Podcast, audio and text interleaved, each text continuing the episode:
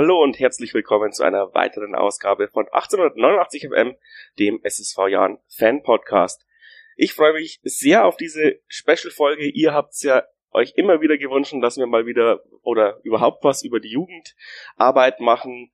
Und da wir uns im Podcast nicht so sehr mit der Jugendarbeit beim Jahren leider auskennen, habe ich mir jemanden eingeladen, der sich damit auskennen sollte. Christian Martin, Leitung Jahrenschmiede. Servus Christian. Servus. Hallo zusammen, auch an die Hörer. Freut mich, dass ich hier bin. Ja, auf jeden Fall. Ähm, wie gesagt, es wurde sehr oft gewünscht, dass wir mal was über die Jugend machen. Ich hoffe, ich werde es vernünftig hinbekommen. Aber erstmal zu deiner Person. Du bist jetzt auch schon ein paar Jährchen hier beim Jahren. Ähm, und irgendwie, wenn ich deine Vita mir anschaue, hast du immer Fußball gelebt. Wie, wie ist Christian Martin zum Fußball gekommen? Ja, das äh, kann man so sagen, ähm, dass ich Fußball, dass das Fußball jetzt mal für mich immer einen hohen Stellenwert gehabt hat. Ich habe ähm, recht früh angefangen, selber Mannschaften zu trainieren. Ähm, das ist jetzt schon ja, 1999 war das die erste, die erste Jugendmannschaft, ähm, damals eine D-Jugend in Burgweinting. Und ähm, ja, seitdem bin ich dem, dem Fußball, also als Trainer oder auch dementsprechend halt dann in, in leitender Funktion im sportlichen Bereich, ähm, immer, immer irgendwie treu geblieben. Ja ist schon so eine Leidenschaft seit, seit äh, langer Zeit, ja. War der Plan immer, äh, Fußball beruflich äh, Fuß zu fassen oder bist du da dann irgendwie reingerutscht? Ähm, das ist jetzt nicht langer Hand geplant gewesen, ähm, sondern das eine hat sich dann irgendwie so zum anderen gesellt. Also die, die Leidenschaft für den Fußball war sicherlich immer da, aber ähm, es war jetzt nicht von vornherein irgendwie der, der Plan oder die, die Idee, ähm, das hauptberuflich zu machen. Ähm, das ist dann, hat sich dann mit der Zeit einfach so, so ergeben letztendlich, ja. Also du hast da damals neben der Arbeit äh, irgendeine Jugend trainiert quasi. Genau, ich habe äh, lange Zeit, also erst während dem Studium, ähm, ich habe Wirtschaftsinformatik studiert ähm, und äh, dann eben ja während dem Berufsleben sozusagen ähm, ja immer immer selber gespielt und dann eben auch äh, recht früh Mannschaften trainiert und ja und irgendwann kam es dann zu der Situation, dass sich das dann so ergeben hat, dass ich es ähm, hauptberuflich gemacht habe zu der Zeit war Burg Weiting ja noch besser als der Jan, oder? Ob es jetzt besser war, weiß ich nicht. Ähm, es war es war auf jeden Fall so, dass in Burg Weiting ähm, ja in eine sehr sehr gute Richtung äh, lief und wir da einiges bewegt haben in, in der Zeit, ja. Und äh, dann bist du trotzdem noch mal Jan Jugendtrainer geworden zwischenzeitlich ähm, und dann wieder aber zu Burg Weiting zurück, oder wie war das? Genau, also ich bin äh, von 2008 bis 2011 äh, war ich schon mal beim Jan, ähm, damals als U15-Trainer und ähm, damals war die Struktur natürlich äh, überhaupt nicht vergleichbar mit, mit jetzt ähm, oder mit den Jahren, die jetzt seit, ähm, seit 2013, 2014 kamen dann. Ähm, aber es war auch schon eine geile Zeit und, und war, hat, hat auch was für sich gehabt. Ähm, bloß ähm, irgendwann ist dann halt der Punkt gekommen, dass einfach ähm, sehr, sehr chaotisch war und dass irgendwann einfach äh, mir auch, äh, ich will jetzt mal sagen, zu blöd wurde, weil du dich halt auf gewisse Dinge nicht verlassen konntest. Und ähm, dann ähm, bin ich wieder zu meinem Heimatverein, zu Burgweinting zurück. Und ähm, 2000, wann war's, 2014 im ja im, im Frühjahr äh, 2014 hat mich dann der Christian Keller äh, kontaktiert und, und dann bin ich wieder zum Jahren, weil ich, weil ich grundsätzlich ja auch nicht im, im, im Bösen gegangen bin. Das hat ja, war ja damals auch eine coole Zeit und ähm, ich habe halt dann gemerkt, dass dann ja einfach Struktur reinkommt und das Ganze einfach in eine, in eine gute Richtung äh, läuft und das war schon, ja, hat sich dann auch sehr, sehr, sehr stark bestätigt. Aber Christian Keller hatte ja eigentlich gar keine Berührungspunkte mit dir gehabt. Wie sind sie dann wieder auf dich gekommen? Irgendjemand muss ja dann geschwärmt haben in der Geschäftsstelle wahrscheinlich. es, hat, es hat sich äh, auf jeden Fall so ein bisschen rumgesprochen, ähm, auch zum, zum Christian, dass ich ähm, ja da, da recht aktiv bin und, und im Programming ähm, ja das auch ähm, ganz gut mit vorantrieben habe. Und dann äh, war es so, dass ja der Jugendbereich sich da gerade neu neu aufgestellt hat und es ja auch einige Wechsel gab beim Jahren. Ähm, und äh, ja, dann hat sich das einfach so, so ergeben. Ja. Aber offiziell bist du dann äh, ab 1.6.2016, glaube ich, äh, dann, äh, ich bin mir nicht ganz sicher, in dem Pressebericht stand erst drin, dass du die U12 bis U15 äh, verantworten sollst. Hm. Aber eigentlich wurdest du ja als Leiter Jahnschmiede schon von Anfang an eingestellt, oder ist es erst dann? Nee, das war tatsächlich so, ähm, zu, also das ist äh, beides ein Stück weit richtig. Ähm, 2014 bin ich ähm, für die U12 bis U15 äh, verantwortlich gewesen. Ähm, das war damals, hat das bei uns nur Aufbaubereich äh, geheißen und ähm, da war es eben so, dass ich die Koordination im Aufbaubereich übernommen habe und die U15 als Trainer.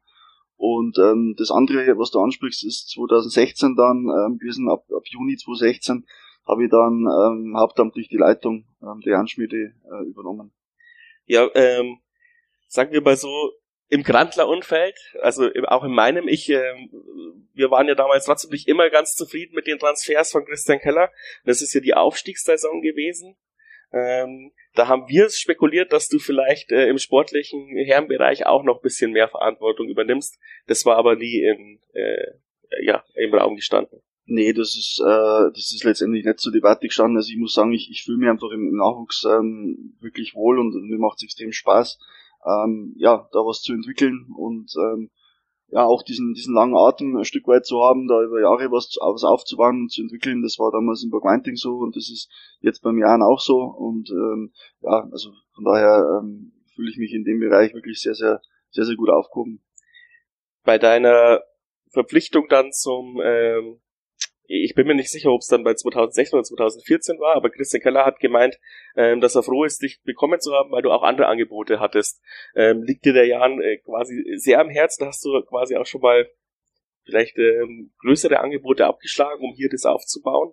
Also zum einen bin ich sehr heimatverbunden und ich bin also ein Stück weit, wenn ich was mache, dann mache ich es gescheit und auch mit einer gewissen Nachhaltigkeit und, und deswegen ähm, ja, ist das jetzt in, in beim Jan einfach auch schon ein Stück weit eine, eine, ja, eine Herzensangelegenheit. Man hört das jetzt im Fußball recht oft und ich, ich äh, äh, mag es gar nicht so, so betiteln, äh, weil letztendlich wird da immer viel erzählt.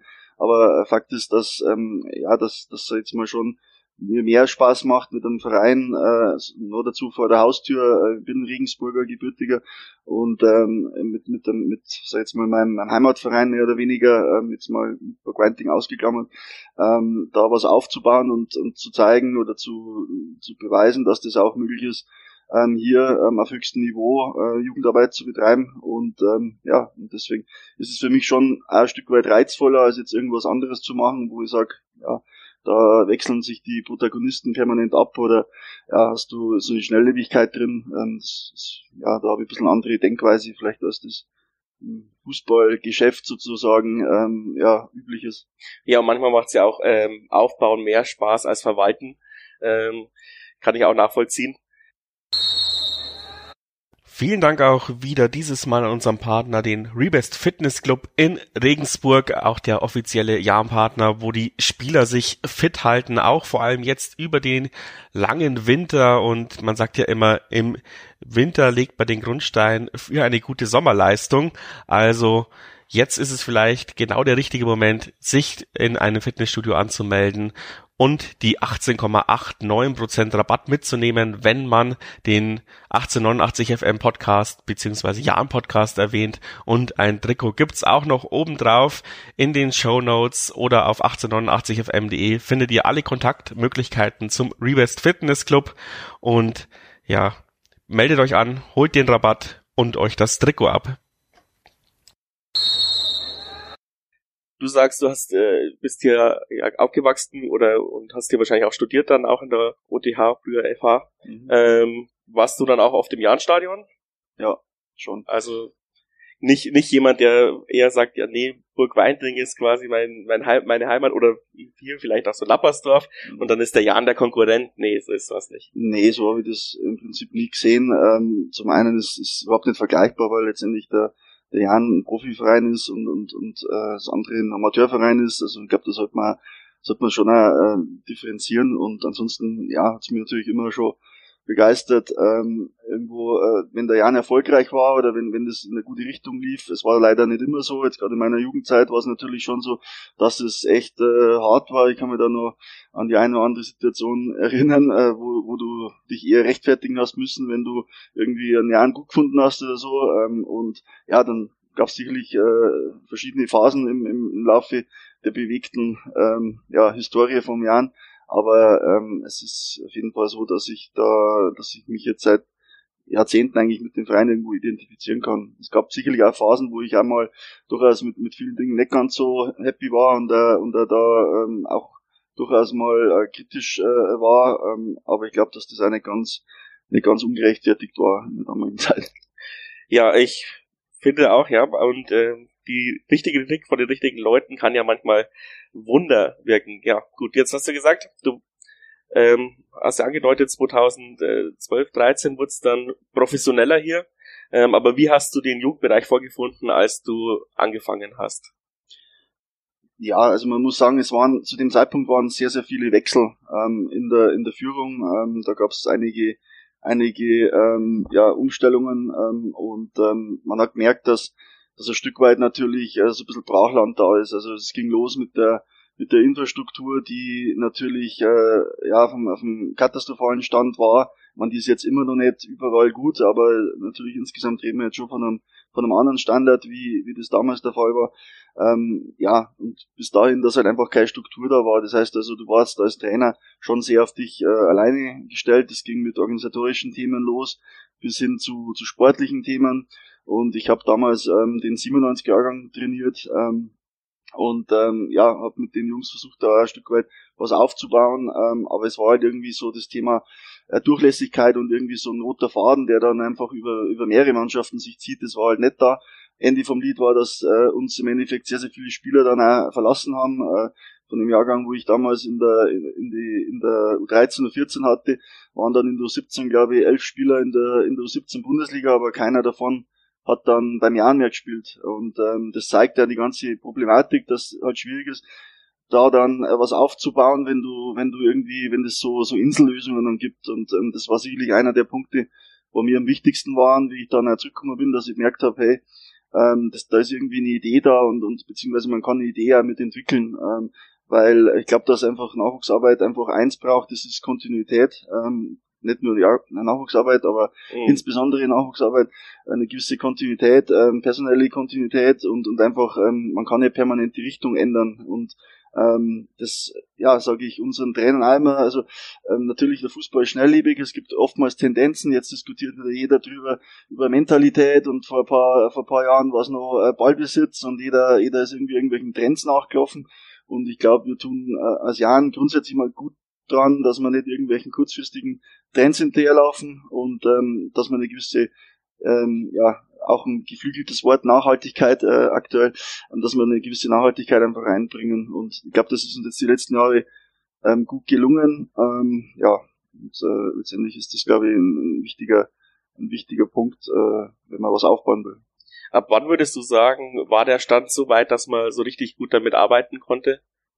Also das ist im Prinzip jetzt äh, von Jahr zu Jahr besser geworden. Also wir haben ja das schon alles sehr systematisch äh, noch äh, angegangen. Also und damit meine ich jetzt auch nicht nur ähm, äh, die Nachwuchsabteilung oder jetzt äh, mich selber oder meine meine ähm, ja, Kollegen und Kolleginnen, sondern als Gesamtverein einfach ja die die Entwicklung, äh, die jetzt die letzten Jahre da gelaufen ist. Ich glaube, die war jetzt nicht im Einzelnen äh, schildern, die ist ja, glaube ich, jetzt bekannt und da wurde ja hinreichend thematisiert.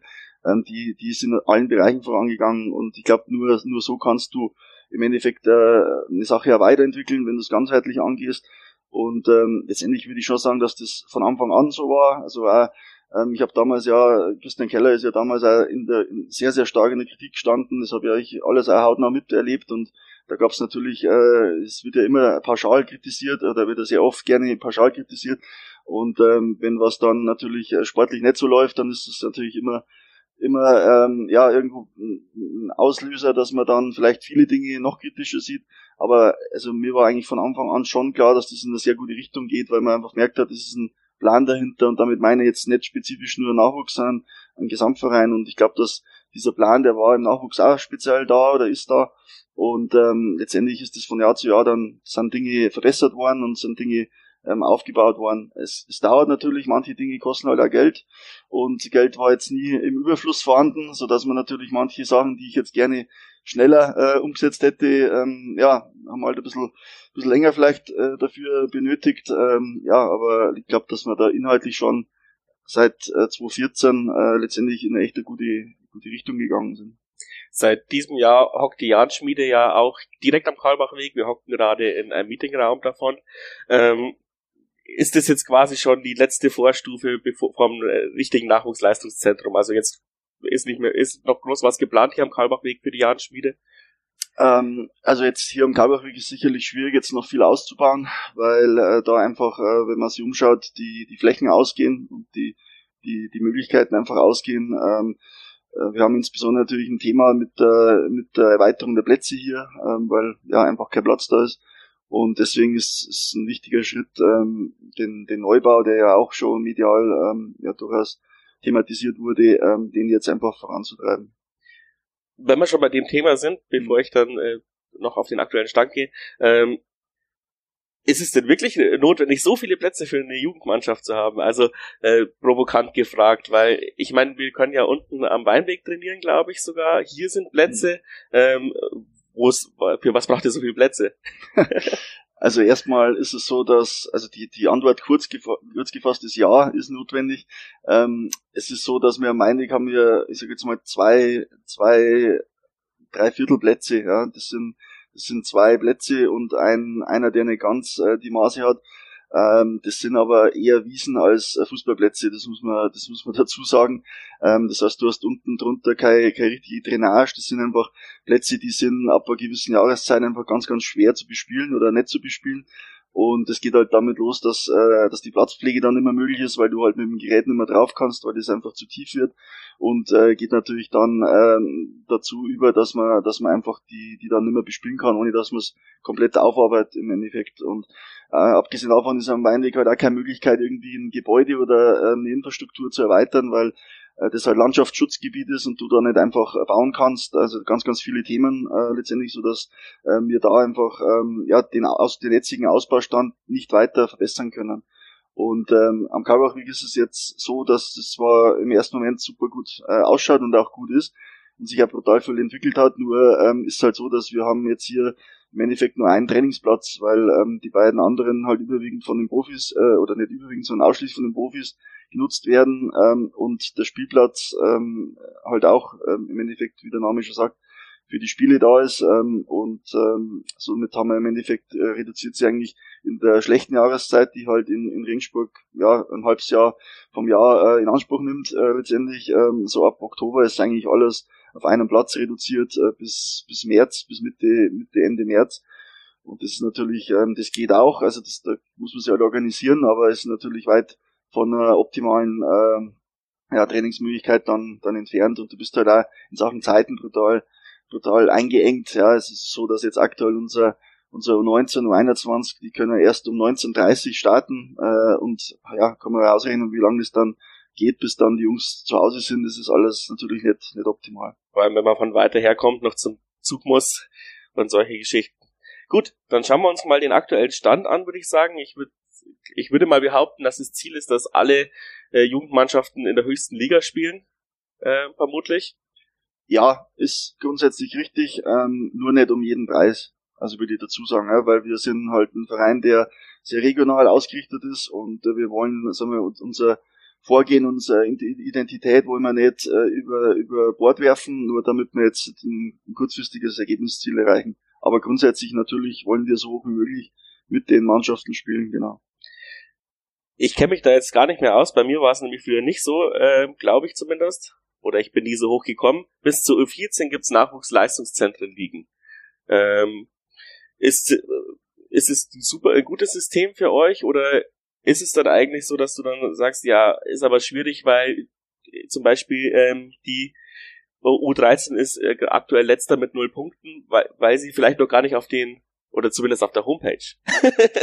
Dann muss ich mit unserer Medienabteilung mal sprechen. Nee, das ist der BV, nee. das ist der BV äh, Snippet, da kann die Medienabteilung nichts dafür, aber ähm, e-, egal ob es jetzt so ist oder nicht, aber ähm, vielleicht sind sie ja noch gar nicht in den Entwicklungsstand und wären eher Landesligisten oder, oder Bayernligisten oder sowas. Ähm, aber auf einmal sind sie in einem Nachwuchsleistungszentrum Liga, weil, weil es ein Privileg ist, ein Nachwuchsleistungszentrum zu sein. Ist das gut, schlecht oder ähm, nee, also das ist äh, also das System, so jetzt mal, was jetzt U14 abwärts aktuell herrscht, ist aus unserer Sicht gut, äh, weil du diese Thematik mit mit Auf- und Abstieg mal rausnimmst, diesen diesen Druck äh, irgendwie ein Ergebnis äh, zu erreichen, erreichen zu müssen.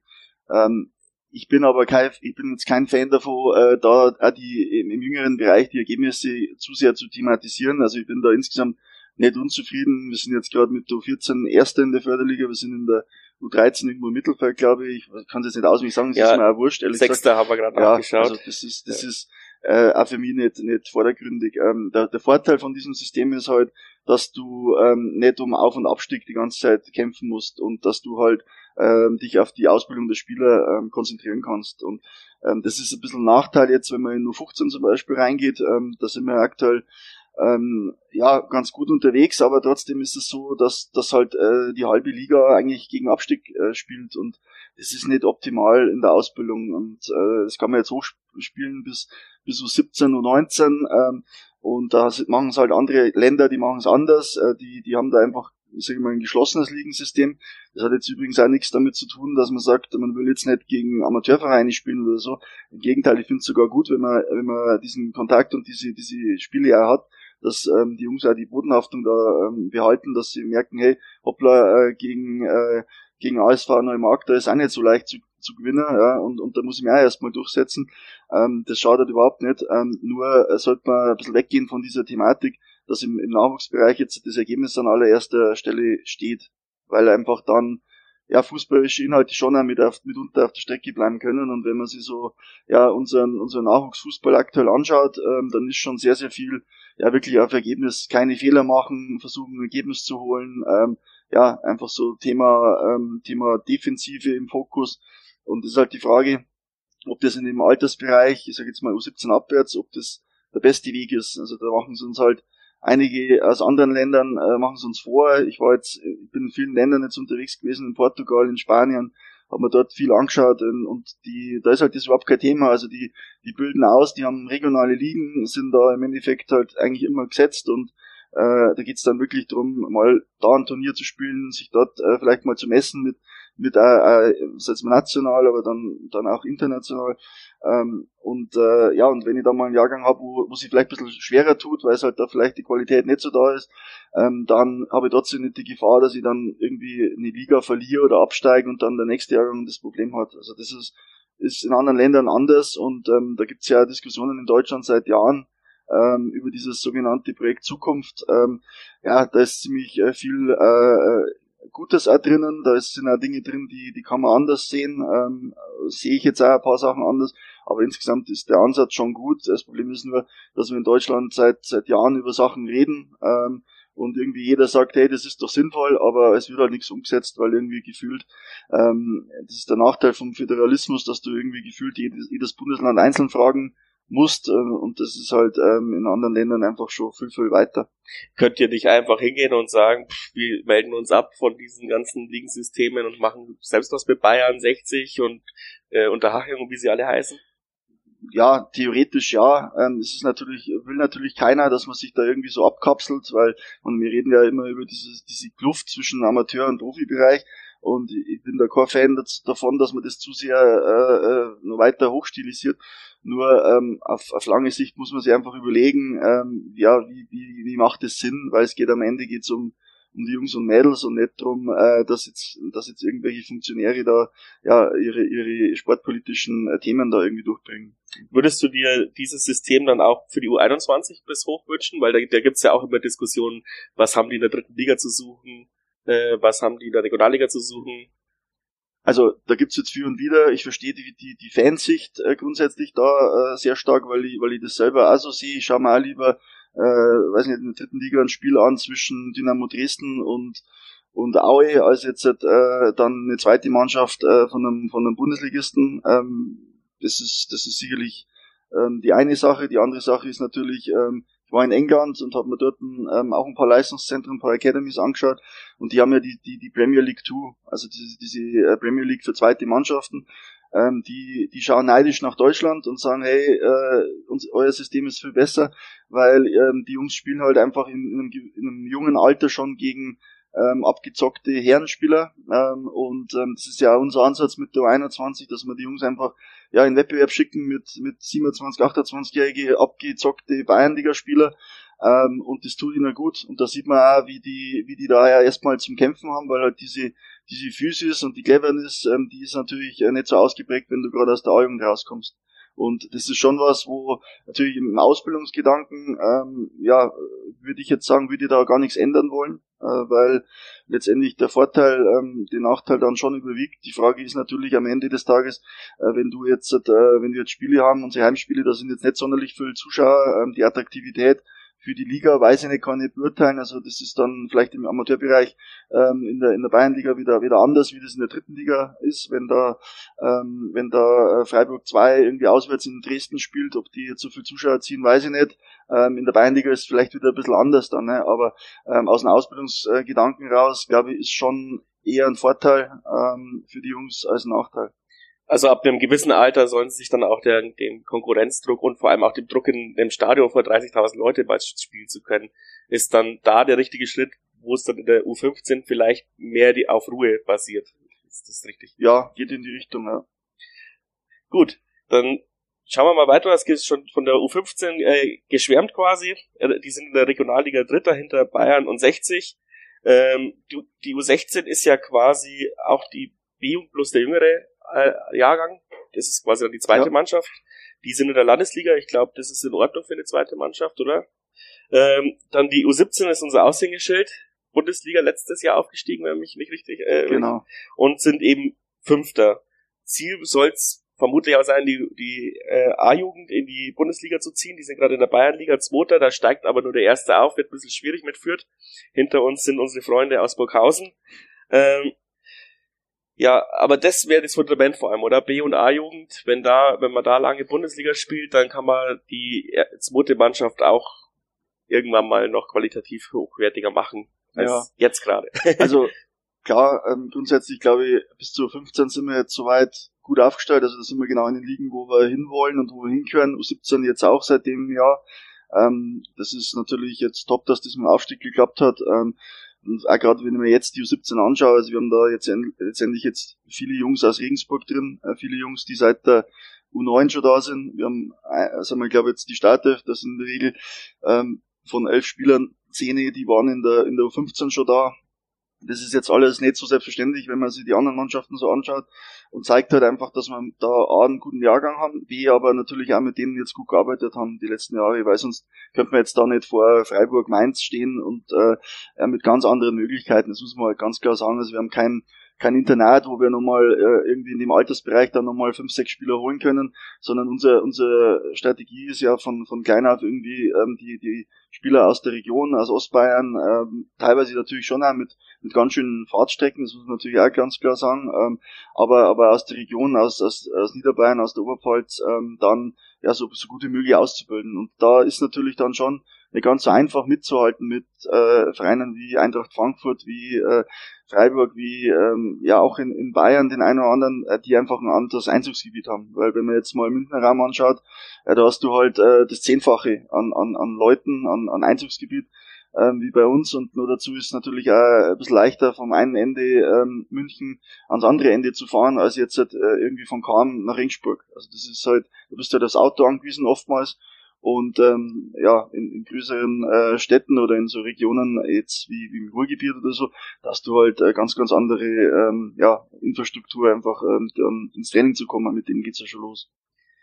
Ich habe ähm, einen Kumpel, der ist äh, im Münchner Raum auch Jugendtrainer, hat auch höhere Ambitionen und der hat äh, erzählt, in München ist halt ziemlich geil, weil die Vereine drumherum auch äh, gut sind. Also man hat halt dann als, als Trainer auch einen Pool von mehreren Spielern, äh, die man sich aussuchen kann. Jetzt sagst du ja, wir schaffen es auch mit Regensburgern in die äh, A-Jugend-Bundesliga, äh, B-Jugend-Bundesliga, aber der Jan versucht ja auch die Mannschaften drumherum auch äh, vom Niveau nach oben zu ziehen, äh, eben mit diesen Jahnpartnerschaften, mit der Fußballschule. Ähm, wie bewertest du da unseren aktuellen Stand? Also da sehe ich uns auf jeden Fall äh, auch in der in der Verpflichtung, dass wir da dass wir da was in die Region reingeben. Nur muss man auch ganz klar sagen, das ist halt eine Ressourcenfrage. Also ich war bei, bei Athletic Bilbao, die haben ja so ein, äh, so ein Partnernetzwerk, wie wir es haben, also von der Anzahl her in etwa vergleichbar. Nur die haben halt äh, letztendlich haben die 20, 25 Leute angestellt, die nichts anderes machen, als in die Vereine reinzugehen und dort Trainingseinheiten und Scoutings zu machen. Ähm, ist natürlich eine andere Dimension, eine andere Detailarbeit möglich. Äh, wir haben halt die personellen Ressourcen nicht. Also wenn ich jetzt ähm, irgendwie äh, 15, 20 Leute anstellen könnte, die, die das machen, dann würde ich es sofort machen, weil es natürlich äh, top ist und auch irgendwo vom, also mal der, die Aufgabe von, von einem Profiverein ist, dass er in die den Amateurbereich einfach ähm, ja, unterstützt und dass er da Input da liefert. Nur man muss halt ganz klar sagen, also dass wir halt selber, also von der ganzen, ähm, von unseren Aufgaben und von dem, was, was das mittlerweile alles mit sich bringt, ähm, da haben wir jetzt nicht die Manpower, dass wir da nochmal nochmal äh, permanent äh, die Vereine begleiten. Ähm, wenn wir es könnten, würde ich es gerne machen. Ähm, dann ähm, glaube ich, gibt es genügend Vereine, die da offen sind und die da, wo wir jetzt auch schon einen guten Austausch haben und da eine gute Zusammenarbeit haben. Ähm, nur ich würde mir schon wünschen, dass wir da einfach noch mehr machen könnten. Ja? Und, und sag mal, das ist äh, letztendlich vielleicht auch Verbandsaufgabe, äh, vielleicht passiert auch auf der, auf der Schiene in Sachen Talentförderung da noch nicht ähm, so viel, wie vielleicht passieren könnte, aber auch schon auch Aufgabe, finde ich, der Profivereine. Du sprichst es an, ja, äh, dass es auch die Aufgabe der Profivereine ist. Ich bin ja ein bisschen lokalpolitisch unterwegs, finde auch die Aufgabe natürlich der Stadt. Ähm, du musst dich jetzt dazu nicht äußern, aber ähm, ich finde halt persönlich, dass in Regensburg ähm, Fußball nicht immer noch nicht so sehr gelehrt wird. Man findet auch keine, keine, keinen Platz zum Spielen als Hobbyfußballer, weiß nicht, wo die jungen Leute zurzeit kicken, weil wenn du nicht in einem Verein bist, hast du in Regensburg wirklich wenig Möglichkeiten, kicken zu gehen. Die Plätze sind im miserablen Zustand und den einzigen Käfig haben sie abgebaut. Also, wenn ihr mal 200.000, 300.000 Euro übrig habt, baut mal einen Käfig in die Stadt. Ich werde es mal an, anmerken in der nächsten Strategiebesprechung. Ja, auf jeden Fall, ja. Bin, also bin auf die Reaktion gespannt. ich kann auch was in den Sportausschuss einbringen, wenn es sein muss. ähm, okay. Ja, du hast, also jetzt sehen wir, U, U17, U19 äh, sind einigermaßen, also vor allem auch die 19 äh, sind, sind super beieinander. Ähm, wie verhindern wir, dass uns die A- und B-Jugendspieler ähm, nicht abhanden kommen, sondern dann wirklich dann auch bei uns in der zweiten oder ersten Mannschaft dann integriert werden. Also wie verhindern wir, dass wir die aller, dass die allerbesten uns nicht weggekauft werden, weil wir halt eine kleine Maus sind? Gibt es da irgendwelche Mechanismen auch in, durch Nachwuchsleistungszentrum oder? Ist eine gute, eine gute Frage. Ähm, ist natürlich also unser Job, ähm, dass wir da, dass wir schauen, dass wir die Jungs einfach ja ähm, A vom, vom Jahren begeistern und B halt auch binden. Ähm, und ähm, letztendlich ist das natürlich äh, geht viel mit einher, äh, wie sehr fühle ich mich jetzt einfach äh, richtig aufgehoben. Also sowohl von der Atmosphäre als auch von, von dem, wie, wie komme ich sportlich weiter, wie werde ich gefördert. Und ich glaube, äh, ich kann jetzt schon behaupten, dass kein Spieler äh, aufgrund der, der fehlenden Möglichkeiten in Sachen Förderung oder Ausbildung jetzt irgendwo anders hingehen muss. Also sind wir mittlerweile auf dem Stand und vielleicht in vielen Dingen auch, auch besser als andere, weil wir uns halt, also wir konzentrieren uns halt auf, auf vielleicht auf weniger Spieler und versuchen das, ähm, das einfach möglichst gut zu machen. Ich glaube, dass wir uns da nicht verstecken brauchen. Wir haben im Olli Hein jetzt nochmal jemand dazu bekommen, äh, den ich ja jetzt nicht groß vorstellen brauche, aber der natürlich da überragend reinpasst, einfach von seiner Art und von dem, was er dann nochmal mitbringt.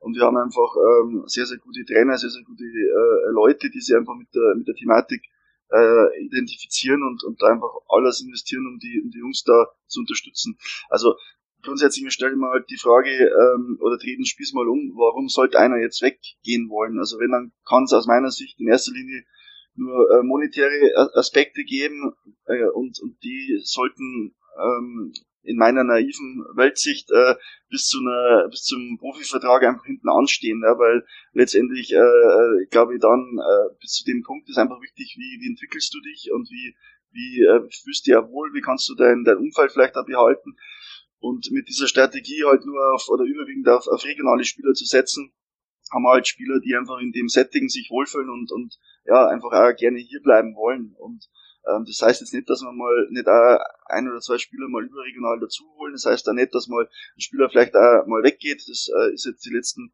vier Jahre nicht passiert. Das äh, ist was, wo wir ein Stück weit stolz drauf sind.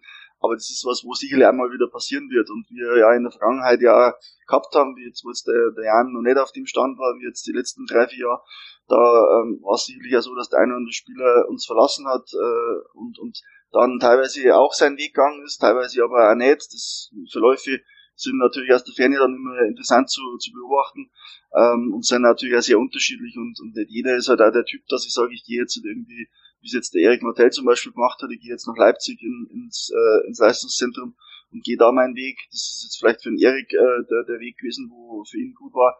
Ähm, für einen anderen Spieler mag das aber, aber nicht der richtige Weg sein. Ja. Und dann ist natürlich jetzt so, gerade die letzten zwei, drei Jahre hat sich jetzt einfach nochmal in Sachen, bei uns jetzt in Sachen ähm, Personalstruktur, in Sachen Infrastruktur, dem Kraftraum, was wir jetzt hier drunter äh, haben, ähm, einfach brutal viel getan, so dass ich glaube, dass wir, dass wir da jetzt schon ähm, auf einem sehr, sehr guten Stand sind und dass kein Spieler aufgrund der fehlenden Förderung jetzt weggehen müsste. Wenn jemand den Ruf des Geldes folgt, ähm, wie profitiert dann der Jan davon? Gibt's, da gibt's ja diese Ausbildungsvergütung, wird da auch Ablöse gezahlt? Ja, also grundsätzlich äh, ist es so, dass das alles geregelt ist. Da gibt's eine, eine Vereinbarung zwischen den Leistungszentren und dann da ist es im Endeffekt drin geregelt, wie, wie hoch dann diese, diese ähm, also Ablöse in dem Sinne ist es nicht, sondern das ist halt eine, eine Ausbildungsentschädigung mehr oder weniger ähm, und die hängt halt dann davon ab, ähm, ja, von, von den Rahmenbedingungen letztendlich. Ja. Also ähm, lukrativer wäre es, wir bringen einen in die erste Mannschaft und, und der wird irgendwann mal so gut, dass man ihn für 20 Millionen verkaufen kann. Das wäre also rein monetär wäre das der beste Weg, ja. Ähm, das allerbeste wäre natürlich, der spielt äh, ähnlich wie der Olli Hein äh, dann einfach äh, ja, äh, seine Karriere bei uns und wir kommen halt insgesamt äh, weiter. Das wäre natürlich ähm, das, das, das beste Szenario, ähm, dass wir da Jungs einfach äh, in der in der ersten Mannschaft haben über einen längeren Zeitraum, die sich halt auch mit der Thematik identifizieren. Ähm, das ist natürlich schon so ein bisschen der, der einer der Treiber und einer der einer der ja, eines der, der, der Ziele, die wir da dann haben. Ähm, aber ja, ist natürlich ähm, letztendlich über, über einen Zeitraum, äh, über so einen langen Zeitraum, wo das, wo natürlich eine Ausbildung läuft und wo halt ja die Integration in die erste Mannschaft reinläuft, ist das ganz, ganz schwer voraussehbar und sehr, sehr schwer planbar. Siehst du schon paar, die das Potenzial hätten? Also würdest du auf zwei, drei Leute quasi ein paar Euro wetten, dass sie es schaffen? Ähm, ja, würde ich schon. Also es sind wirklich äh, jetzt jetzt viele Jungs dabei, die die echt Spaß machen, die da die da wirklich Perspektive haben. Ähm, ich will jetzt da keinen nennen, weil es einfach für denjenigen einmal so ein bisschen eine, eine Hypothek ist, wenn man dann das zu sehr thematisiert. Äh, aber es sind schon schon ein paar Jungs dabei, die die da wirklich äh, Potenzial haben und das auch schon gezeigt haben. Und ähm, ja, man sieht ja jetzt einfach auch an, anhand der Altersstruktur von unserer 21, die sind jetzt aktuell um den 19er Altersschnitt und die spielen in der Bayernliga, tun sie natürlich jetzt manchmal ein bisschen schwer, was jetzt die Ergebnisse anbelangt ähm, in dem Jahr. Aber ähm, du siehst ja einfach, dass du da jetzt schon mit so einer jungen Truppe äh, mithalten kannst und dass da wirklich der eine oder andere auch noch drin ist, der noch A-Jugend spielen könnte, ähm, so dass wir da wirklich Jungs jetzt haben, die, die da das Potenzial mitbringen. Ähm, am Ende ist natürlich gerade dieser Schritt rein in der zweiten Liga sehr, sehr ja, anspruchsvoll, physisch extrem fordernd ähm, und ja, ist, also eine Prognose ist immer ganz, ganz schwer. Ähm, selbst in dem Bereich, in dem Altersbereich äh, U21 dann einfach nur sehr, sehr schwer.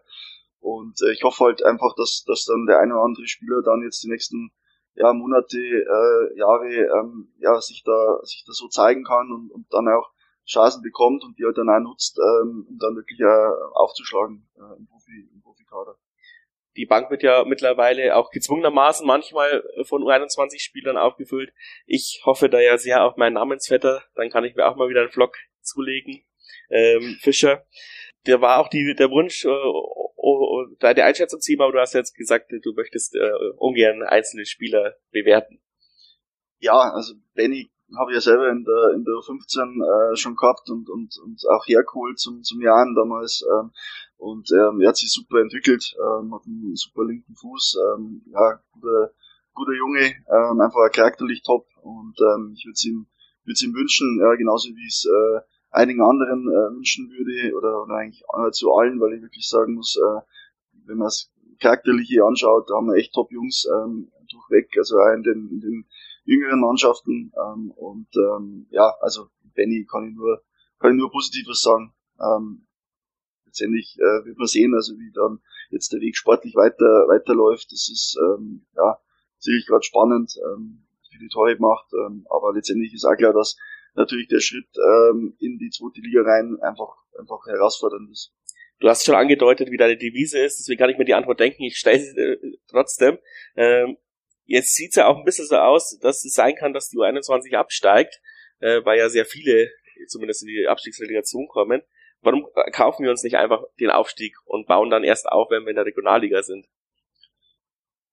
ja, also grundsätzlich glaube ich, ist es nicht so einfach, sich den Aufstieg zu kaufen, weil dann, äh, da müsstest du einfach die Altersstruktur der Mannschaft ändern. Äh, du kannst nicht mit, mit einer 19er, 19er Schnitt, äh, Altersschnitt ähm, in die Regionalliga aufsteigen, das geht nicht. Also da haben wir einfach eine andere Strategie jetzt gewählt, weil wir gesagt haben, für uns ist wichtig, dass die Jungs ähm, in dem Altersbereich, äh, im Herrenbereich, äh, Spielerfahrung sammeln. Und wir sind der Meinung, also an Ringsburg äh, Regionalliga zu stemmen auf Dauer, ist äh, finanziell für uns aktuell überhaupt nicht, nicht denkbar, überhaupt nicht machbar, weil einfach ein bisschen mehr da, dazu gehört, als jetzt irgendwie zu sagen, wir holen jetzt halt nur ähm, da einen Spieler und dort einen Spieler. Wir haben ein sehr, sehr äh, niedriges Gehaltsgefüge in der Mannschaft. Wir haben das wirklich Fokus auf die sportliche Entwicklung. Wir haben versucht, die Bedingungen äh, maximal zu verbessern, haben arbeiten da mit, mit einem Polar-Tracking-System. Wir, wir haben wirklich ein Top-Trainer-Team, ähm, sind da jetzt wirklich auch in Sachen äh, Möglichkeiten, Trainingsraum etc., Kraftraum ähm, sehr, sehr gut aufgestellt und investieren in den Bereich und sagen, äh, wir wollen aber, dass die Jungs da am Boden sind äh, und am Boden bleiben, ähm, nicht abheben, dass die, dass die ähm, ja, sich auf, auf, auf Studium teilweise, Ausbildung und Fußball konzentrieren können und ähm, ja und dass wir aus den eigenen Reihen das Ganze ähm, stemmen. Ähm, natürlich könnte man jetzt sagen, ähm, man, man holt sich jetzt, letztes Jahr hat mit Markus Palionis ja einen Führungsspieler in der Mannschaft, der hat uns ja natürlich brutal gut getan, äh, weil er einfach mit seiner Persönlichkeit, mit seiner ja, Art, wie der am Platz steht, was er schon erlebt hat, den Jungs einfach nur Halt gab. Ähm, und ähm, ja, letztendlich ist es, ist es halt die Frage, was, was kann man und will man sie dann, dann leisten von der, von der Kaderstruktur, aber im zweiten ist natürlich auch die Thematik, ähm, ja, Logistik, also du brauchst äh, ein anderes Stadion, du kannst hier aktuell keine Regionalligaspiele durchführen.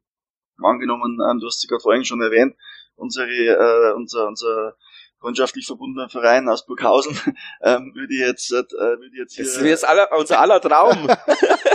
würde jetzt hier ein Spiel haben, ähm, dann könntest du es natürlich hier schlecht machen. Ja, also das uns, uns gibt's ja, aber da kriegt man das Jahnstadion halb voll, da können wir uns die Miete leisten.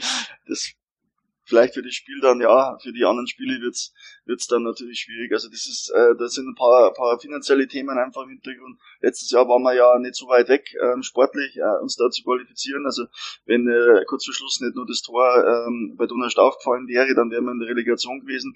Ähm, aber das war, da haben Glaubst wir du, dass wir Fürth geschlagen hätten? Ja. das hätte man dann gesehen. Also ich glaube, dass ähm, das führt da sicher Favorit gewesen wäre, aber wir hätten wären jetzt einen chancenlos gewesen. Ähm, aber nochmal, also ich glaube, dass das auch trotzdem zu früh äh, gekommen wäre aktuell, ähm, weil wir es weil wir es ganz, ganz schwierig stemmen hätten können, also auch finanziell. Und da muss man halt auch sehen, äh, letztendlich, äh, was ist jetzt gerade die, die beste Liga. Wir würden uns nicht äh, erwehren dagegen, wenn wir jetzt aufsteigen sportlich, dass wir das dann natürlich auch angehen. Aber wir, also ich bin ein Freund davon, dass das organisch wächst und dass wir aus den eigenen Reihen eine so eine gute Mannschaft haben, dass wir halt in der Bayernliga immer eine bessere Rolle spielen können oder eine gute Rolle spielen können. Ähm, und da müssen wir, müssen wir schauen, ob das irgendwie darstellbar ist. Aber letztendlich hat es auch Vorteile, wenn du in der Bayernliga spielst, ähm, weil du halt vielleicht dann trotzdem noch ein bisschen mehr Luft hast, äh, einfach einmal Fehler zu machen für die Jungs, ähm, sich da erstmal im Herrenbereich zu gewöhnen.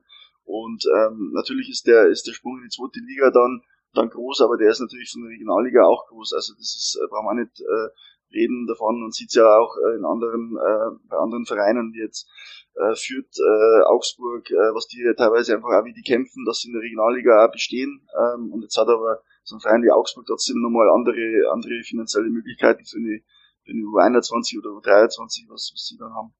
Ist das äh, geplante NLZ dann auch so drauf ausgelegt, dass falls es eine Regionalliga-Aufstieg gibt, dass die Jugend dann dort spielen kann? Das ist nur tatsächlich einer der Punkte, die nur in, in, in Klärung sind. Ähm, Im ersten Moment geht es vor allen Dingen darum, äh, Trainingsplätze zu haben. Also da ist erstmal der Schwerpunkt drauf, die Trainingsmöglichkeiten zu verbessern. Und ähm, das wird sicherlich in der ersten Ausbaustufe der Schwerpunkt sein. Ich habe paar Interviews von dir gehört und ähm, durch die Blume hört man dann immer raus, dass ein großer Traum auch dieses Internat ist. Ähm, ist es ja realistisch, dass wir das noch äh, in den nächsten zehn Jahren erleben oder wie, wie ist da der Plan? Also realistisch ist es, äh, ist es schon. Ähm, die Frage ist halt jetzt, äh, wie ist unser, wie ist unsere Strategie in dem Bereich? Also bisher haben wir ja gesagt, wir, wir verzichten aufs Internat oder wir, wir haben letztendlich, äh, wir haben eine Kooperation mit, mit, äh, mit der Pindel, mit dem Pindel-Internat äh, oder den Pindelschulen ähm, das auch sehr, sehr, sehr, sehr gut läuft. Äh, da sind jetzt aktuell vier Jungs äh, untergebracht. Ähm, aber sag mal, wenn man jetzt da eine viel, viel größere Anzahl äh, haben möchte, dann müsste man, müsste man selber was machen. Und das ist aktuell ist das ist das sicherlich äh, nicht der erste Step, wenn wir jetzt neu bauen, dass wir sagen, das erste, was wir jetzt machen, ist ein Internat zu bauen. Es ist aber in der Zukunftsplanung durchaus auch ein Aspekt.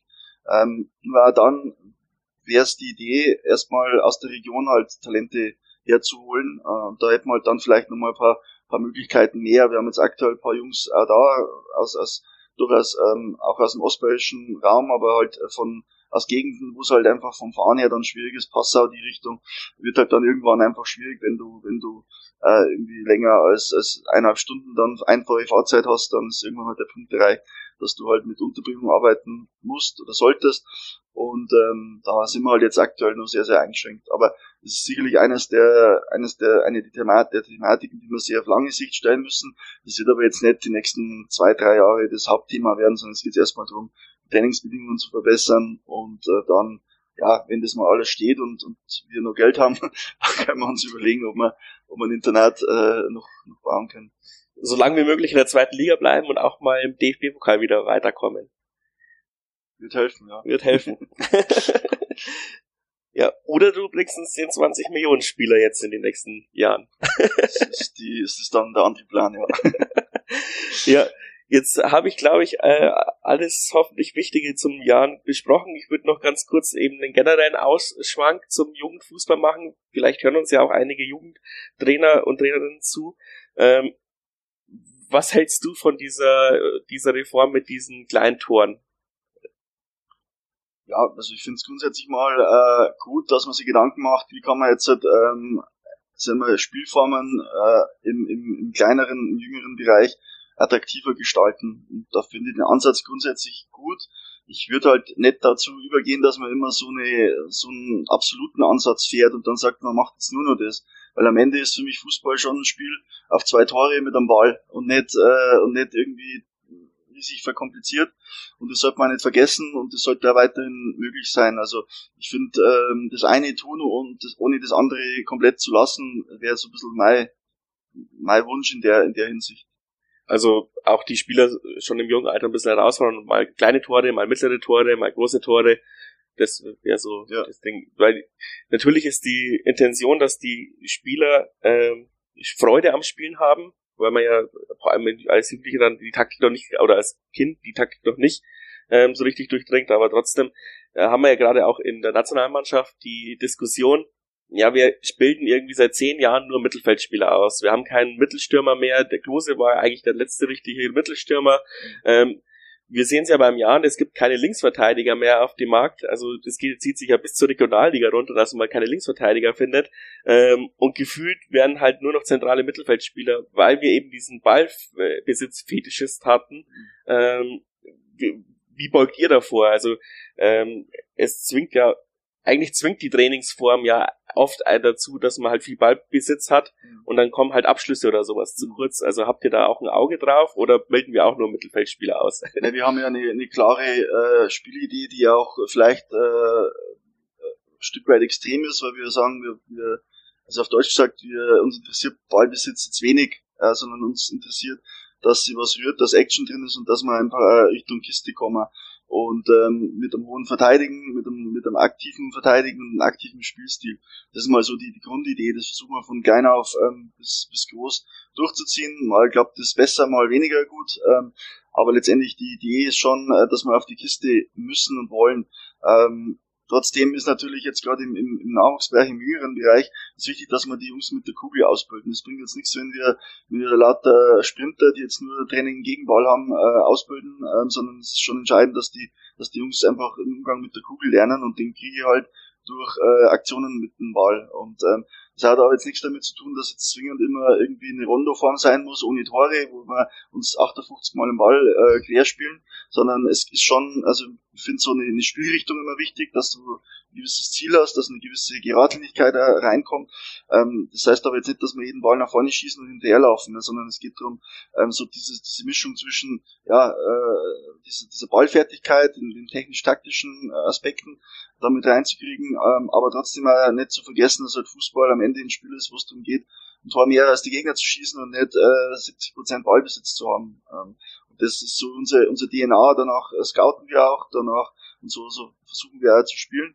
Ähm, Trotzdem würde ich jetzt weder diesen Ballbesitzansatz noch den anderen äh, irgendwie äh, verteufeln oder hervorheben, sondern äh, letztendlich glaube ich, musst du immer schauen, was hast du für eine Mannschaft. Wenn ich so eine Mannschaft habe wie die Spanier jetzt bei der Weltmeisterschaft, dann macht es auch Sinn, dass ich äh, so Fußball spiele, dass äh, meine Stärken äh, halt zur Geltung kommen. Wenn ich eine Mannschaft habe, wie das Kanada jetzt war, dann muss man vielleicht einen anderen äh, Spielstil überlegen, wenn ich erfolgreich sein will. Weil am Ende geht es ja darum, dass man erfolgreich ist und nicht, dass, äh, dass man danach sagen kann, hey, ich habe irgendwie äh, diese Quote oder diese, diese Statistik schaut aber besonders gut aus jetzt und wir haben aber top, eine top Ballbesitzrate oder was weiß ich, was als, was als für, für ähm, Kennzahlen dann am Ende äh, Relevanz haben können. Und von daher, ähm, ja, also die Diskussion, die wird natürlich jetzt auch ein Stück weit wieder, wieder hochstilisiert. Ich glaube, dass schon auch dann ähm, nicht immer alles so planbar ist. Also ob wir jetzt die, den Top-Stürmer haben, ich weiß jetzt nicht, ob ob Polen äh, ein brutales Stürmerprogramm äh, gefahren hat, dass sie einen Lewandowski ausgebildet haben.